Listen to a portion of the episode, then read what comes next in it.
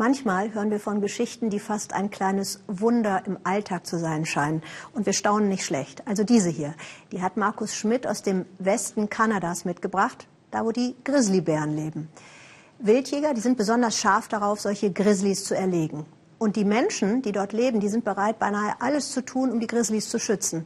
Das klingt nach einem ziemlichen Konflikt. Mike und Brent sind auf der Pirsch. Die beiden sind heute gute Freunde, aber bis dahin war es ein weiter Weg. Hey Bear. Mike ist in Kinkham zu Hause. Hier ist er groß geworden. Brent ist passionierter Jäger. Die kanadische Provinz British Columbia ist einer der ganz wenigen Orte in der Welt, wo Grizzlies noch gejagt werden dürfen. Oh, oh, Brent hat die offizielle Lizenz, diese Grizzlies zu töten. Genau hier. Und Mike sollte ihm dabei helfen. Wenn du in die Wildnis gehst und etwas jagst, das auch dich jagen könnte, dann ist das wahnsinnig aufregend.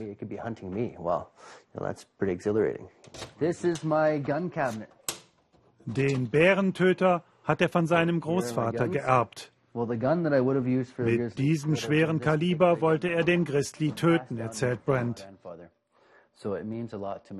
Zwölf Jahre lang hat er sich immer wieder um die Abschusslizenz bemüht. Dann endlich bekam er sie von der Regierung zugeteilt. Für ihn wie ein Sechser im Lotto.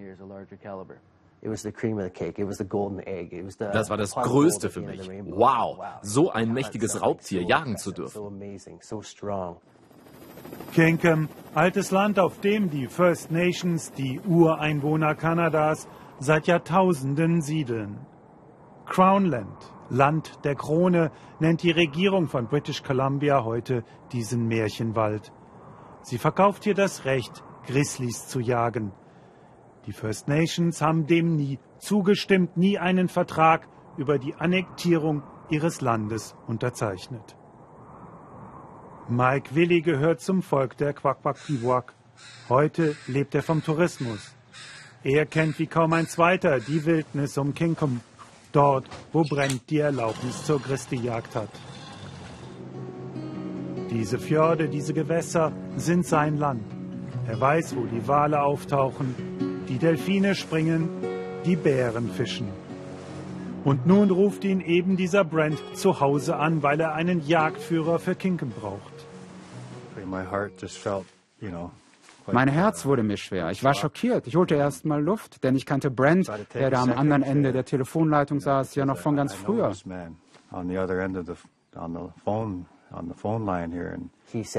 Er sagte mir mit monotoner Stimme, es tut mir leid, Brent, aber ich werde dir nicht dabei helfen, einen Grizzly zu jagen. Grizzlies sind für uns Familie. Wir behandeln sie wie menschliche Wesen mit Fell. So ist das bei uns von jeher. Geschlossen für Trophäenjäger steht auf den Schildern. Sechs Stämme der First Nations haben sich zusammengetan, um die Jäger aus dem Great Bear Rainforest zu vertreiben.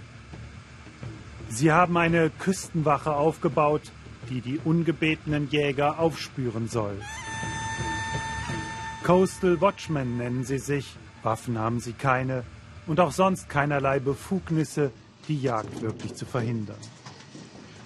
Robert Johnson erzählt die traurige Geschichte, wie er auf einen Grizzlyjäger stieß. Es war ein berühmter Eishockeyspieler. Er hatte diesen Grizzly getötet. Der Bär hatte einen Namen, Chiki, hier alte Aufnahmen. Er hat Chiki Kopf und Tatzen abgeschnitten, das Fell abgezogen. Wir kannten diesen Bär gut. Mein Bruder und ich hatten ihn Chiki getauft. Wenn wir ihn sahen, stellte er die Ohren hoch, streckte uns die Zunge raus. Der war an Menschen gewöhnt.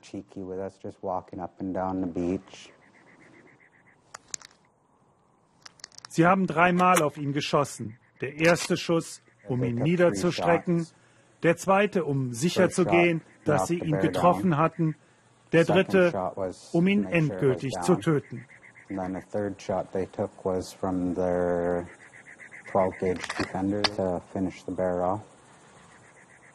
Den Schützen kannte ich. Es war Clayton Stoner. Damals trug er die Nummer 4 bei den Minnesota Wild. Sie sind scharf auf den Kick, ein großes Raubtier zu töten, um dann zu Hause mit den Jagdtrophäen anzugeben.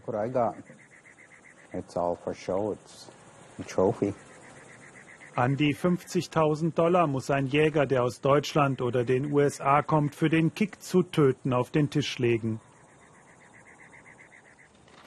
Uh, Mike hat den Jäger Brand mit in seine Heimat genommen, ihm die Geschichten seines Volkes erzählt.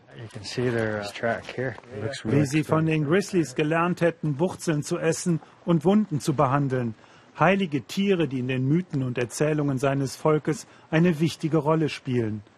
Brent hat zugehört, aber nicht nur das. Seine Lizenz, einen Grizzly zu töten, hat er verfallen lassen. Gewonnen hat er einen Freund. Mike hat mir die Augen geöffnet. Nicht jedes Tier sollte gejagt werden. Grizzlybären sind für ihn und sein Volk heilig. Sie gehören zur Familie, das habe ich von ihm gelernt to uh, to the native culture. So I'd say that's something I learned from that. I'm looking forward to the, the end ich sehne den Tag herbei, an dem diese Grizzlyjagd endlich aufhört. Das ist doch wirklich archaisch, Tiere zum Spaß zu töten, als Trophäe.